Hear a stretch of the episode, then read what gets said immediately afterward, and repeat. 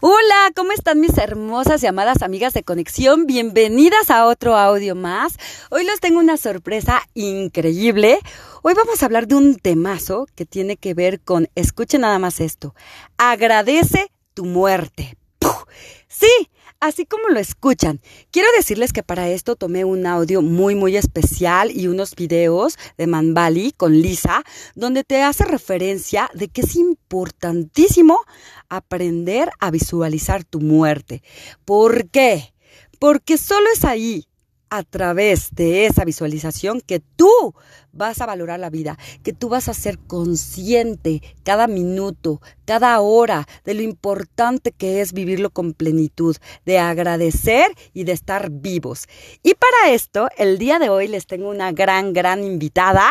Nos encontramos con Adriana, es una gran amiga. Adriana, gracias por estar aquí en esta entrevista tan padre. Me encanta que te abras a, explicarles a los demás. Tú eres experta en este tema. Platícanos un poquito sobre este tema, porque es importante agradecer a la muerte, porque cualquiera diría que es ilógico, ¿no? Claro, hola Liz, muchísimo gusto, muchísimo gusto a todas las hermosas mujeres que nos están escuchando. Bueno, les cuento un poquito. Hace tres años que me enfrenté con mi muerte.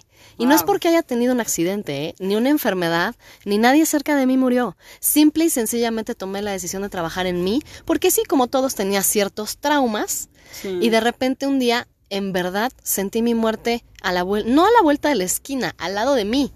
Pero lo que me provocó no fue miedo, fue agradecer toda mi vida, todo lo que me había sucedido, hasta ese punto, que recuerdo bien, era un 18 de agosto a las 12 del día. Oye, Adri, platícanos un poquito, bueno, si te quieres poner un poquito vulnerable, porque las mujeres de conexión somos muy abiertas de mente, de alma.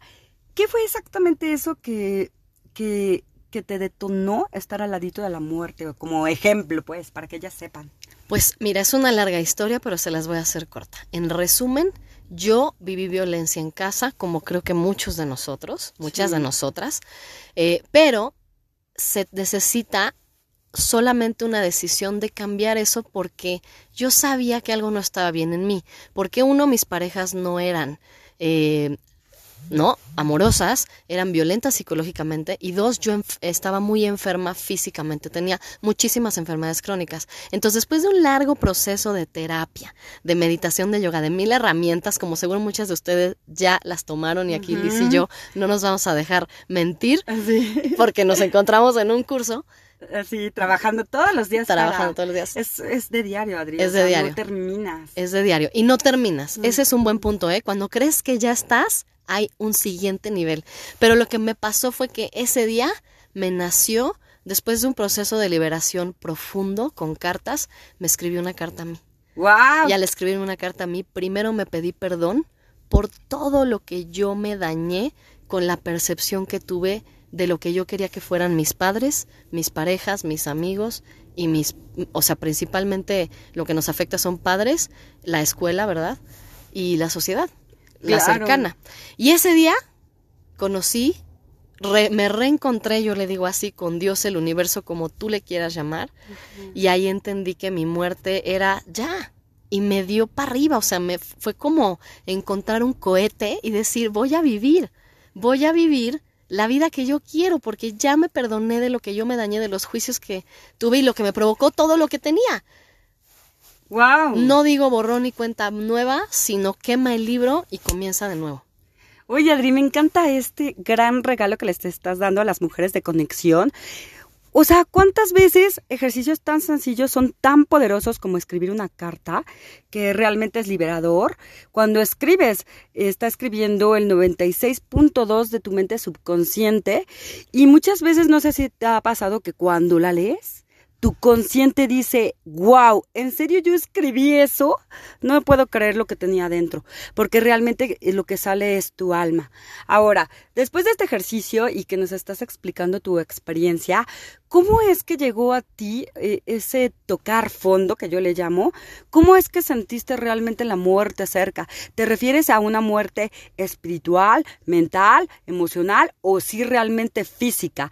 Y, gracias por, por ponerte vulnerable platicarnos de tu historia, porque yo sé que muchas mujeres, de hecho, la mayoría venimos de las cinco heridas de la infancia, abandono, traición, injusticia, eh, rechazo, y humillación, todos sufrimos alguna de esas heridas, eh, como tú lo comentas con tu experiencia, o todas, es que de hecho todas, muchas veces.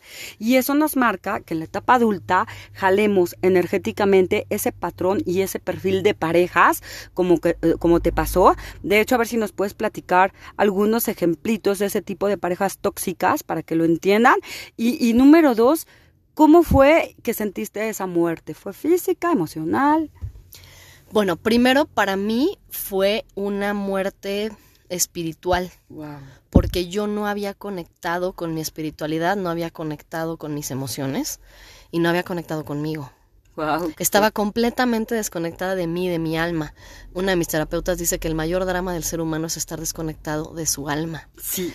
Entonces, para mí fue una muerte espiritual que me provocó un despertar espiritual. Wow, es la primera vez que lo digo, ¿eh?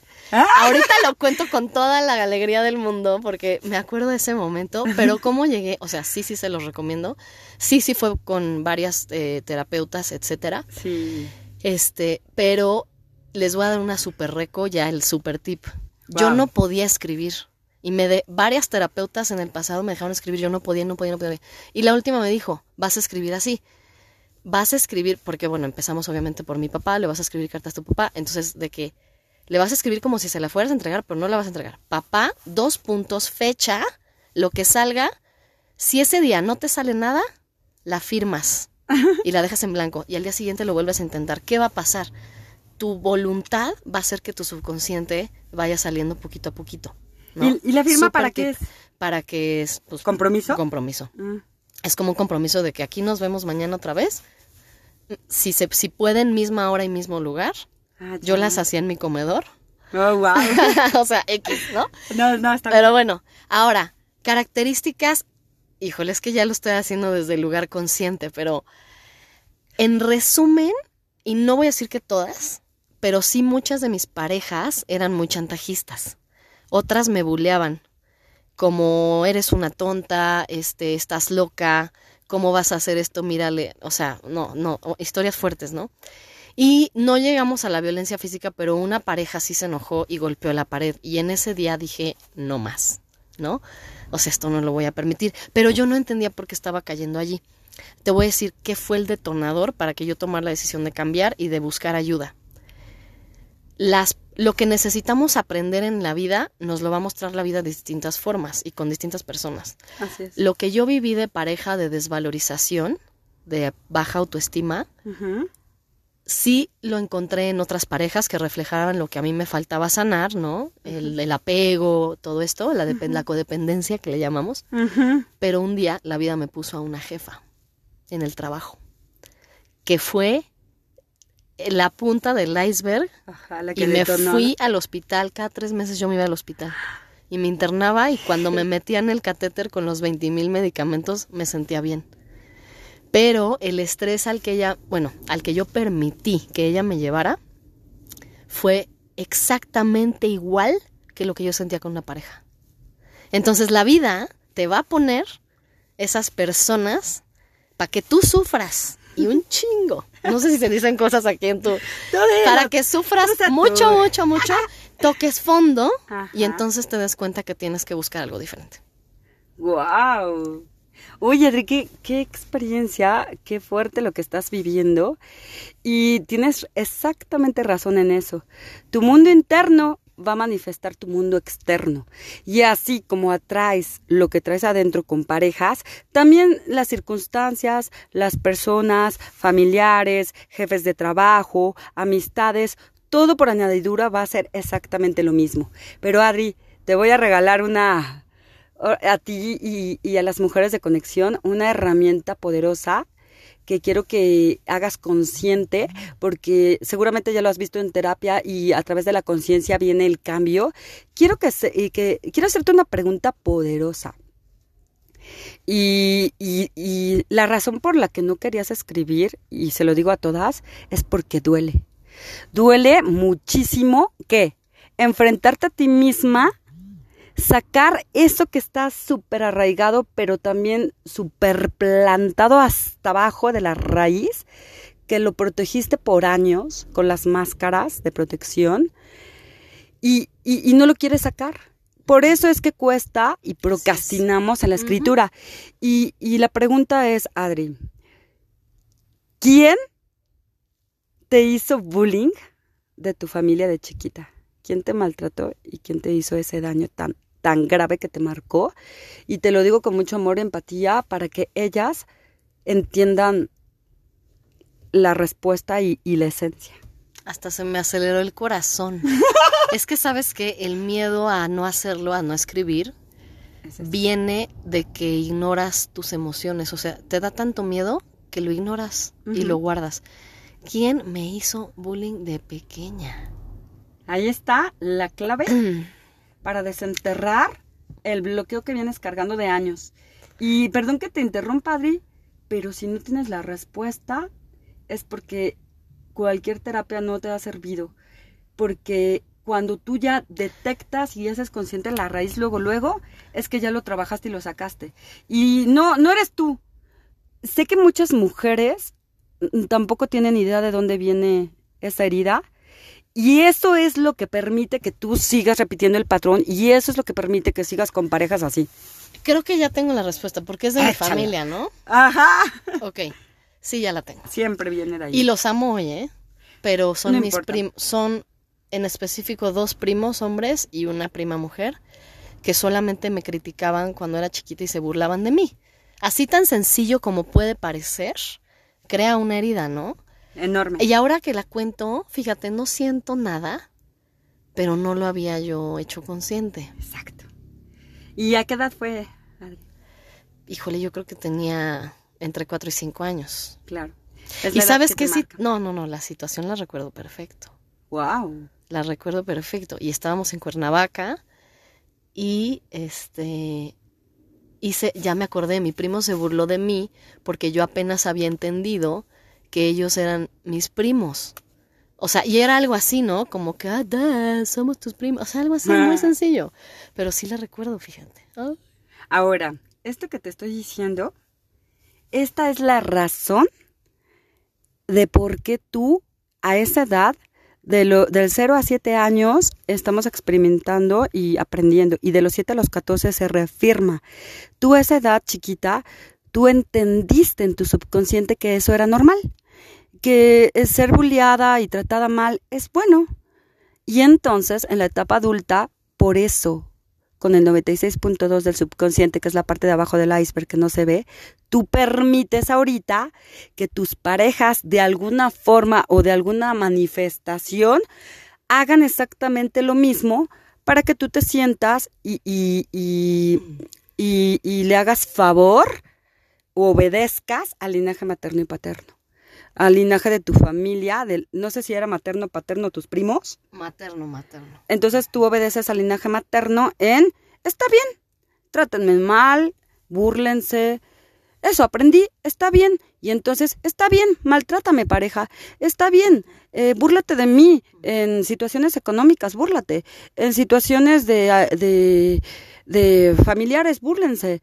De ahí viene, de ahí viene. Y, y, de, bueno, ya vamos a terminar esto, te agradezco mucho. Solo quiero decirles que, que hagan consciente de este tema del bullying, va, pero hay miles de temas, como la humillación, el rechazo. Oye, Adri, pues para terminar, algo que quieras eh, platicar De, de este, regresando al tema de, de la muerte de por qué debemos agradecer la muerte. Ah, ¿Qué les dirías a los a las chicas de conexión a, este, oyentes, pues, ¿qué les dirás para cerrar este audio? Porque por ahí leímos algo bonito, no sé si quieras leerlo o explicarlo. Para cerrar este video, ¿qué es eso que tenemos que agradecer de la muerte? Porque parecía que nos desviamos, pero todo es una cadena que tiene que ver, porque hay que agradecer no solo lo que estamos viviendo y procesando, sino también agradecer y visualizar que vamos a morir para que puedas valorar lo que sí hay. Exacto. Es que mira, lo único que no cambia Lo único que siempre va a cambiar, perdón, Ajá. es el cambio, es que todo está cambiando todo el tiempo, ¿no? Constantemente. Y nosotros nos negamos al cambio. Entonces, eh, yo me acuerdo que también mi familia le tenía mucho miedo a la muerte. Y de repente cuando yo tuve este despertar dije, wow. O sea, y les voy a leer una fracción por ahí en mi blog, este, lo pueden leer en mi Instagram.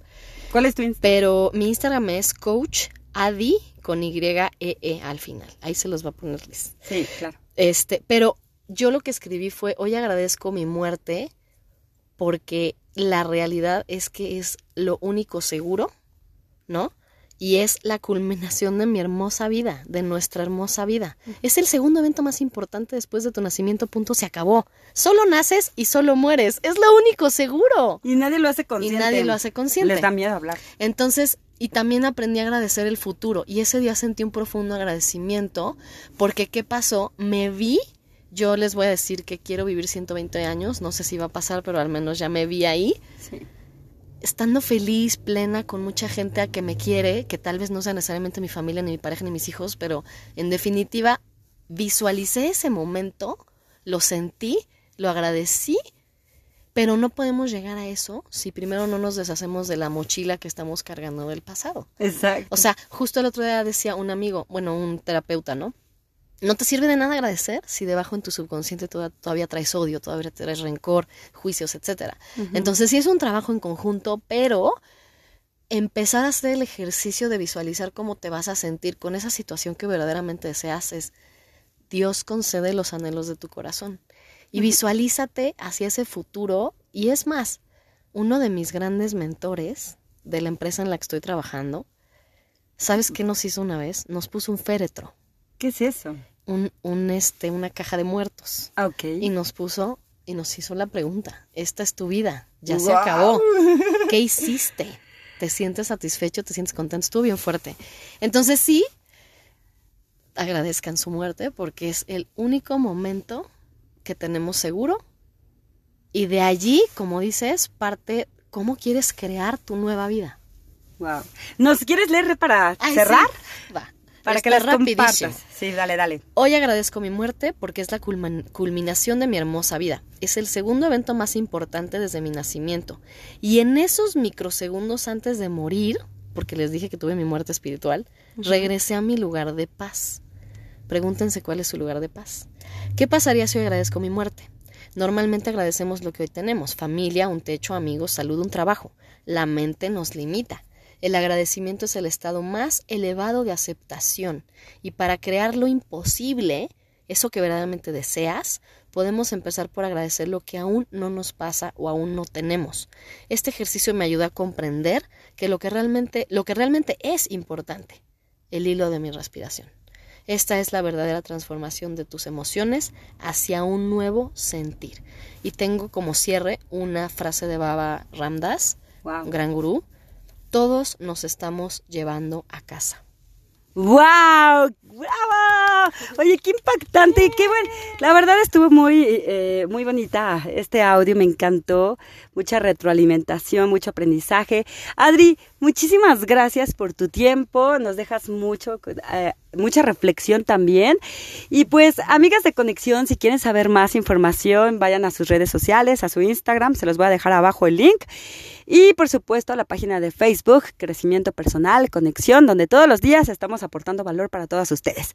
Gracias, Adri. despídete. Gracias, que estén muy bien hermosas mujeres y vamos a crear lo que nosotras verdaderamente deseamos y merecemos. Ah. Mil gracias, Liz, te quiero mucho. Adiós. Bye.